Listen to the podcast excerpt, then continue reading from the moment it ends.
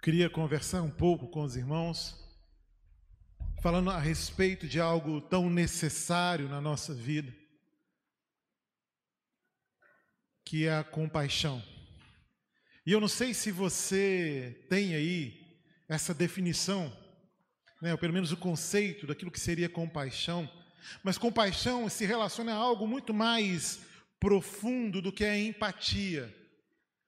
Ela é também reconhecer a necessidade do outro, o estado emocional ou espiritual do outro, mas ela compaixão, ela, ela age é, em favor do outro, transformando a realidade do outro. A compaixão é um sentimento em que eu sofro com o outro, mas eu, há um agir que vai mudar a história do outro.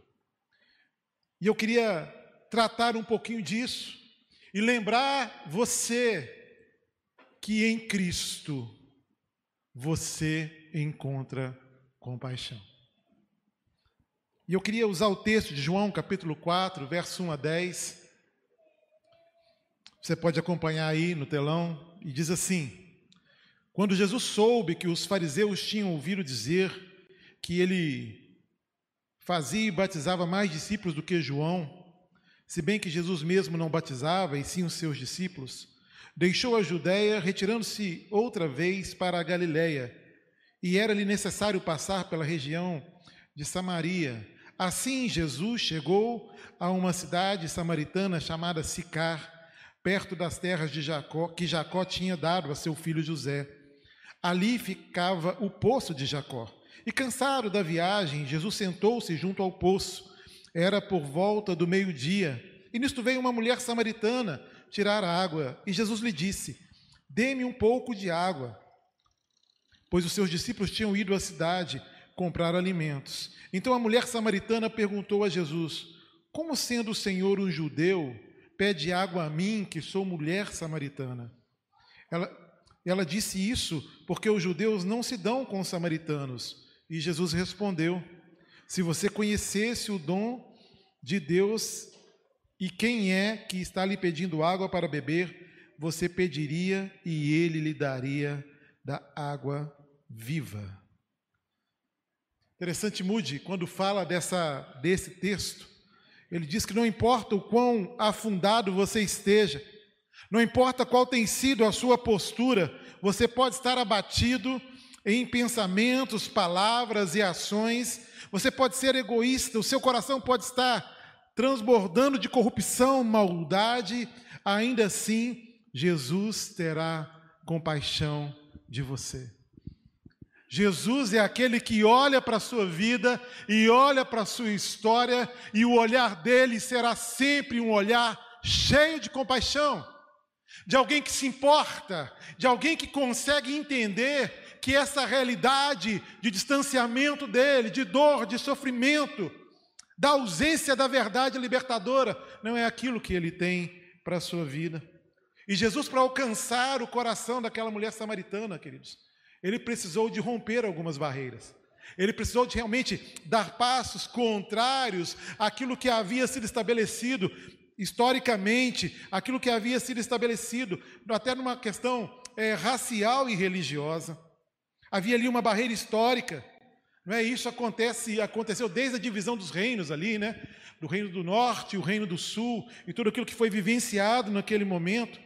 Alguns estudiosos vão dizer que o templo do Monte Gerezim foi edificado pelos samaritanos é, nesse contexto de rivalidade. Havia algumas práticas diárias ali comuns a eles que provocavam um sentimento é, até quase que de ódio, de repulsa por aquele povo. Flávio Josefo vai destacar que os samaritanos, eles sempre recebiam de braços abertos os judeus que quebravam as leis judaicas. Não é isso? E obviamente isso trazia um mal-estar para aquele povo.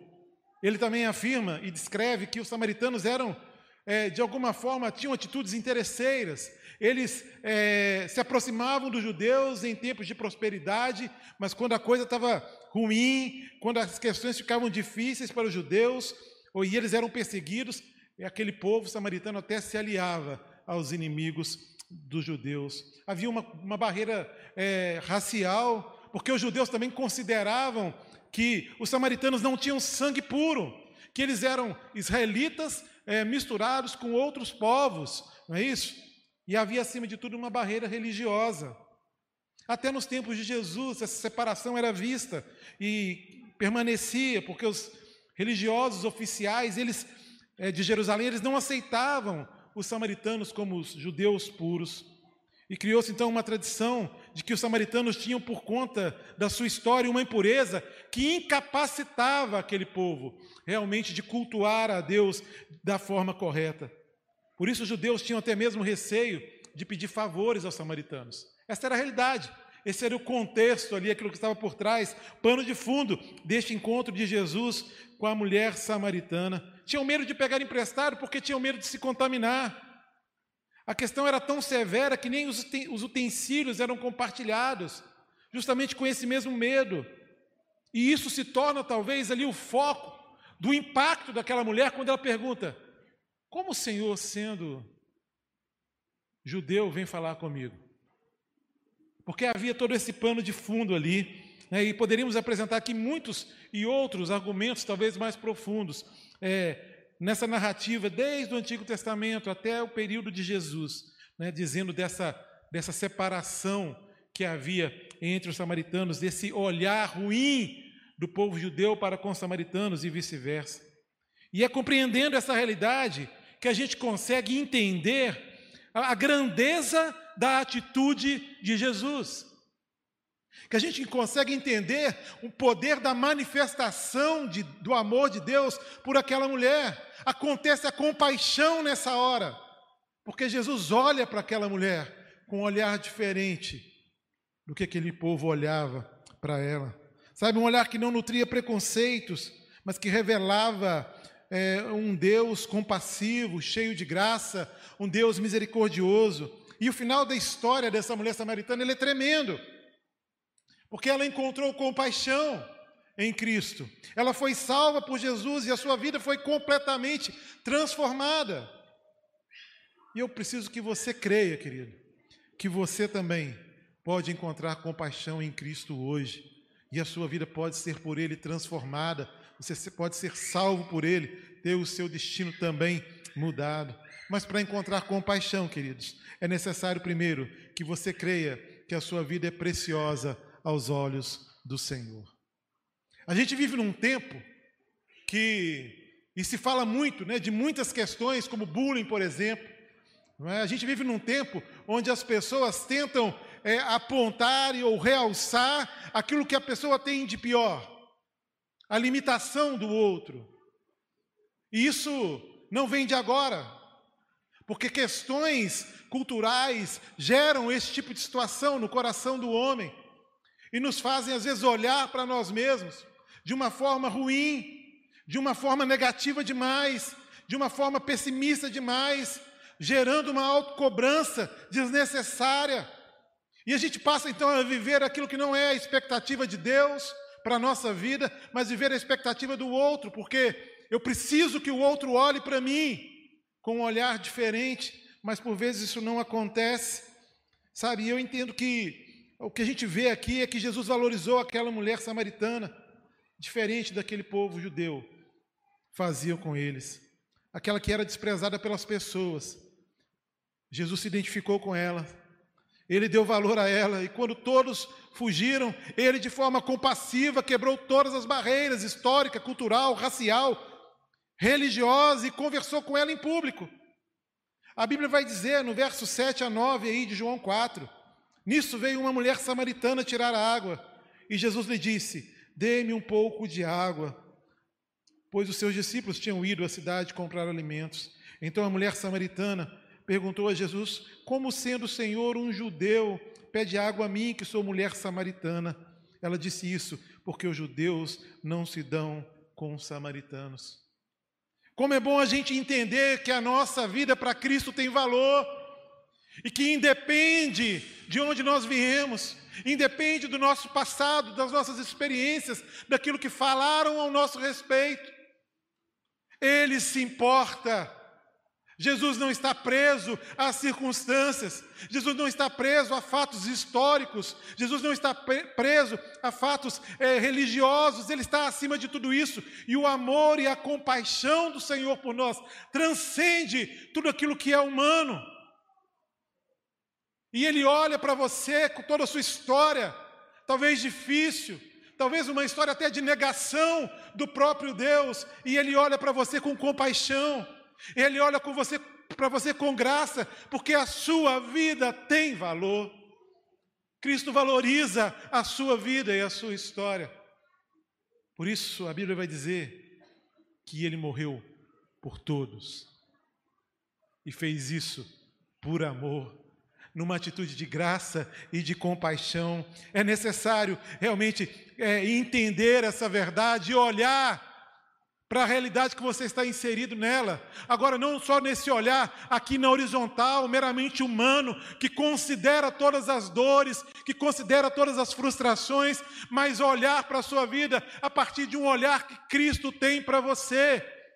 E se você quer experimentar isso, querido, coloque a sua vida diante do Senhor essa noite. Diga: Senhor, eu entrego a minha vida ao Senhor. Senhor, eu me rendo. Eu reconheço que só o Senhor tem palavras de vida para mim. Eu reconheço o teu amor por mim e eu quero experimentar da tua compaixão. Eu quero a minha vida transformada pela ação do Senhor na minha vida. Eu quero ficar livre desse jugo dos julgamentos temerários que fizeram de mim. Eu quero ficar livre daquilo que me distancia de uma realidade que o Senhor mesmo tem para a minha vida. Uma segunda questão, que para encontrar compaixão é necessário que você saiba que Jesus supre a sua necessidade. E eu posso dizer que ele supre a sua maior necessidade. Versos 13 a 15 vão dizer assim, João capítulo 4. E Jesus respondeu: Quem beber dessa água voltará a ter sede, mas aquele que beber da água que eu lhe der nunca mais terá sede. Pelo contrário, a água que eu lhe der será nele uma fonte a jorrar a vida eterna. E a mulher lhe disse: Senhor, quero que me dê essa água para que eu não mais tenha sede, nem precise vir aqui buscá-la. Jesus supre a nossa necessidade. As ações de Jesus sobre a nossa vida suprem aquilo que são necessidades da nossa história. Só Ele é capaz de satisfazer as necessidades mais íntimas e profundas no coração do homem. E sabe por quê? Porque Ele nos conhece. Jesus conhece a sua vida. Davi vai falar sobre isso. Que Jesus conhece, que Deus conhecia o seu deitar, e o seu levantar. Que conhecia as suas palavras antes mesmo que elas chegassem à sua boca. Que conhecia os seus pensamentos. E ele vai dizer que o salmista continua dizendo que então ele me cerca por todos os lados e sobre a minha cabeça coloca a sua poderosa mão. Essa é a ação de Cristo. Essa é a ação de Deus sobre a nossa vida. Ele nos conhece, ele sabe a verdade sobre a nossa história. Não há nada no nosso coração, não há nenhuma atitude que um dia tenhamos praticado que sejam desconhecidas do Senhor. Mas mesmo assim, ele se revela como um Deus compassivo, ele se revela como aquele que, nos conhecendo, sabe o que realmente nós precisamos. O Senhor conhece a sua realidade. E porque Ele faz o que nós precisamos, Ele não nos trata de forma sintomática. Ele trata no profundo da nossa alma. Ele trata no profundo do nosso coração. Porque para Deus pouco importa a aparência, pouco importa aquilo que as pessoas veem, importa aquilo que está imerso debaixo d'água, mas que gera no seu coração por vezes comportamentos que te afastam de Deus, coisas que te impedem de viver aquilo que Deus tem para você, coisas que te impedem de viver a alegria que há em Cristo Jesus. Deus não trata na superfície. Deus não se impressiona também com o seu discurso piedoso. Deus não se impressiona com a sua aparência. Ele conhece a verdade do seu coração e ele quer tratar nessa verdade, porque assim ele faz de você um cristão saudável. Porque a sua compaixão, queridos, ela cura, ela transforma, ela perdoa o que há de mais escondido nos nossos corações. É assim que ele faz, é assim que ele age. Deus age na nossa vida, suprindo a nossa maior necessidade. E a nossa maior necessidade tem nome. A nossa maior necessidade é de Jesus como Senhor da nossa vida. Amém, irmãos? Nós precisamos de Cristo no senhorio da nossa vida, na condução da nossa história. Nós precisamos realmente entender que sem Ele não há vida que é nele que nós vivemos, é nele que nós existimos e é nele que nós nos movemos. Fora dele não há vida. Ele vai dizer: Eu sou o caminho, eu sou a verdade e sou a vida. Jesus não é um caminho, não há outra possibilidade de caminho, não há outra possibilidade de vida, não há outra verdade, há apenas um caminho, uma verdade e uma vida. E esse caminho, verdade e vida é Jesus Cristo. Portanto, querido, entenda que Jesus, ele olha para a sua vida e ele quer suprir a sua maior necessidade. Por isso, ele foi para a cruz. E ele foi para a cruz no meu lugar. Ele foi para a cruz no seu lugar. Nós cantamos aqui. Ele tomou a nossa cruz. Aquilo que nós não poderíamos pagar, ele pagou por nós. E foi através do sangue de Jesus que nós somos perdoados. Foi através do sangue de Jesus derramado na cruz que nós somos salvos. Há suficiência naquilo que Cristo faz, em todas as coisas que Ele faz, e Ele quer suprir a sua necessidade essa noite. O que você precisa fazer, querido? É fazer como essa mulher: Senhor, eu quero, me dê dessa água.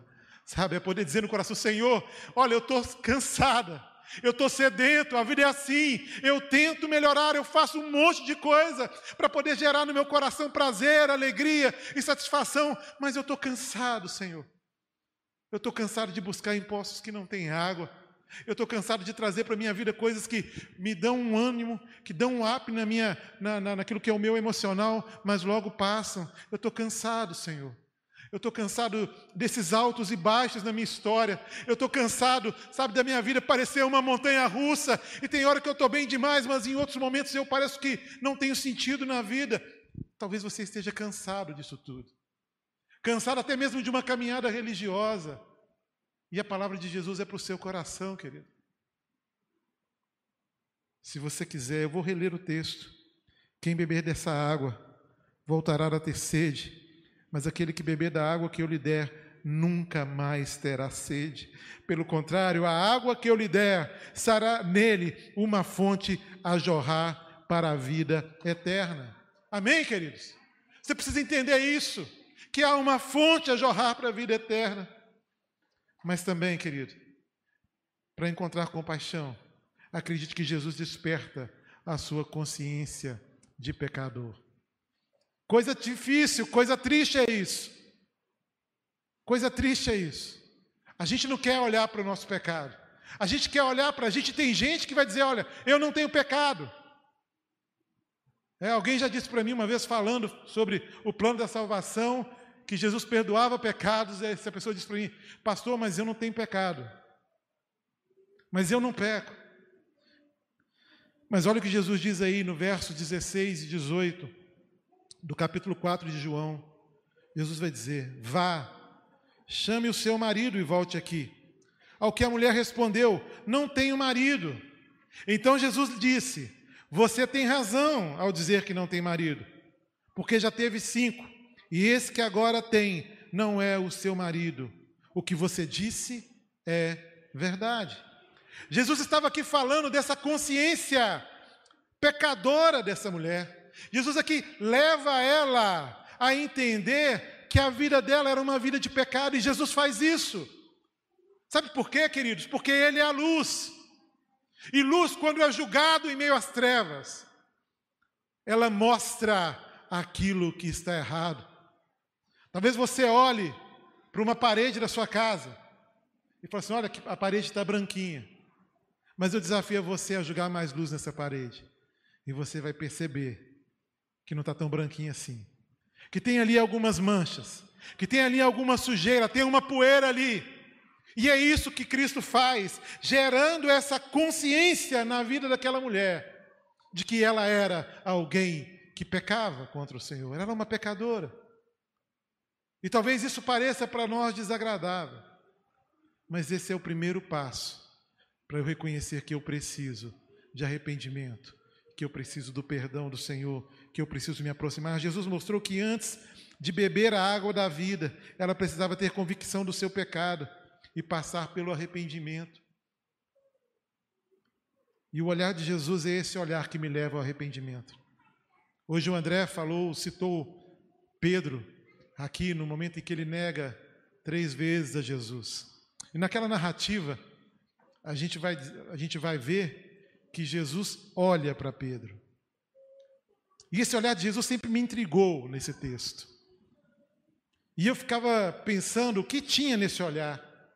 Qual era a mensagem que Jesus passava nesse olhar? E a mensagem é exatamente essa que ele também gera no coração dessa mulher samaritana. Um olhar de compaixão, de graça, mas um olhar que revela que somos pecadores.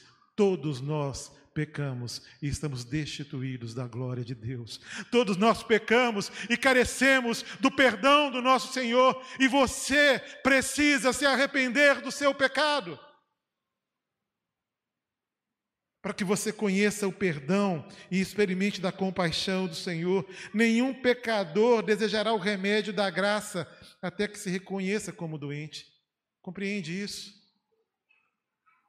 Se eu não entendo que eu sou pecador, eu também não entendo a graça que perdoa. Se eu não entendo que eu preciso, que a minha vida é uma vida que de escolhas erradas muitas vezes, eu não vou buscar a Deus como aquele que pode perdoar os meus pecados. Sabe, ninguém está habilitado a ver a beleza de Cristo até que seja capaz de ver o horror dos seus pecados. Porque o momento que a gente se rende a Cristo é exatamente esse.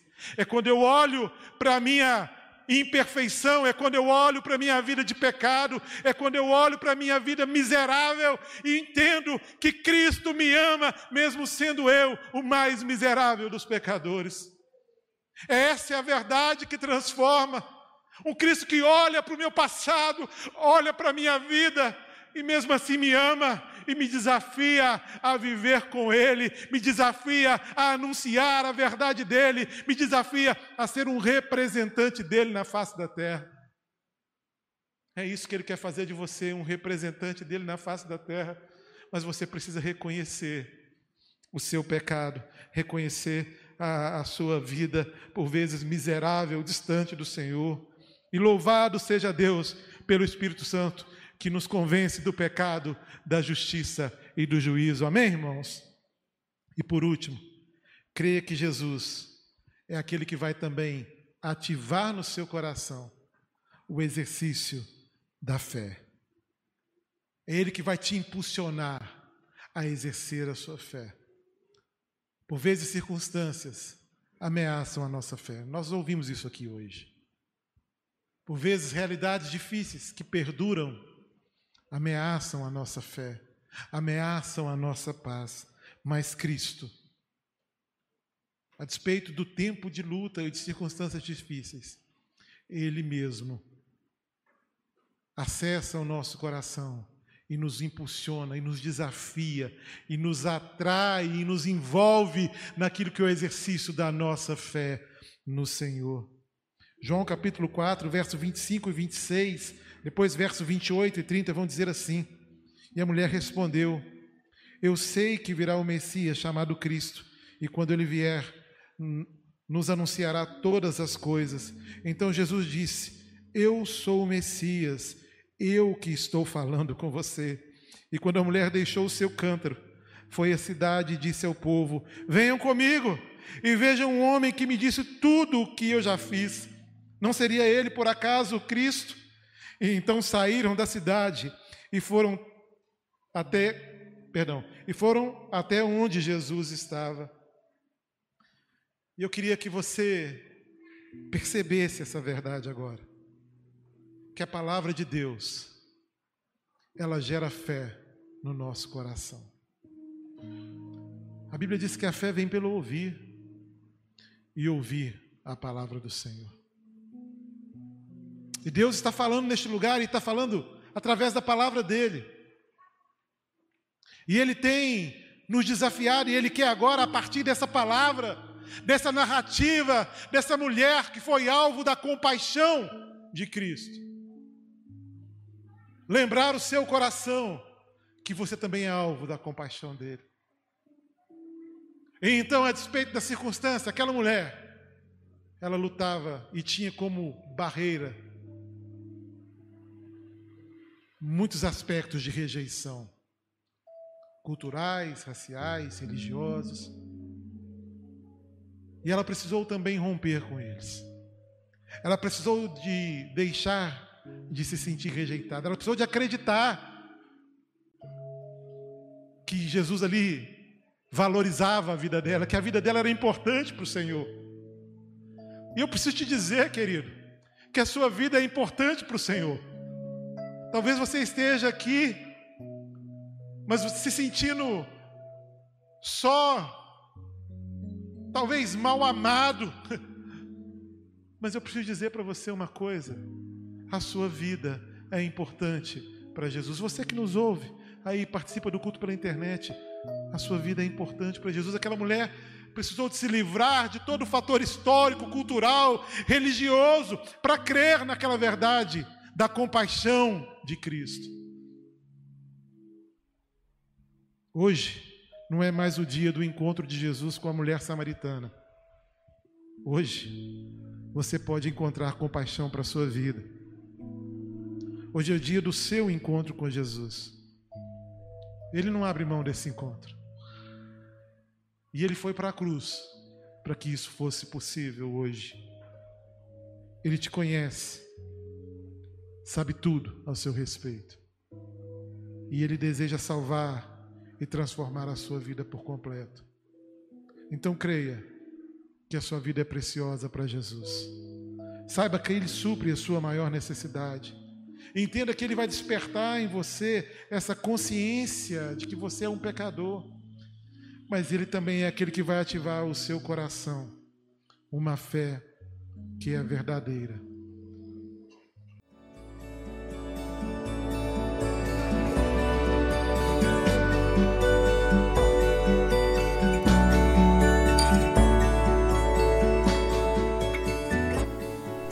A Igreja Batista do Bom Retiro tem plena convicção de que a palavra de Deus é poder para salvar e transformar vidas. Nosso desejo é que essa mensagem tenha alcançado seu coração. Para saber mais sobre quem somos e em quem acreditamos, acesse ibbrpatinga.com.br.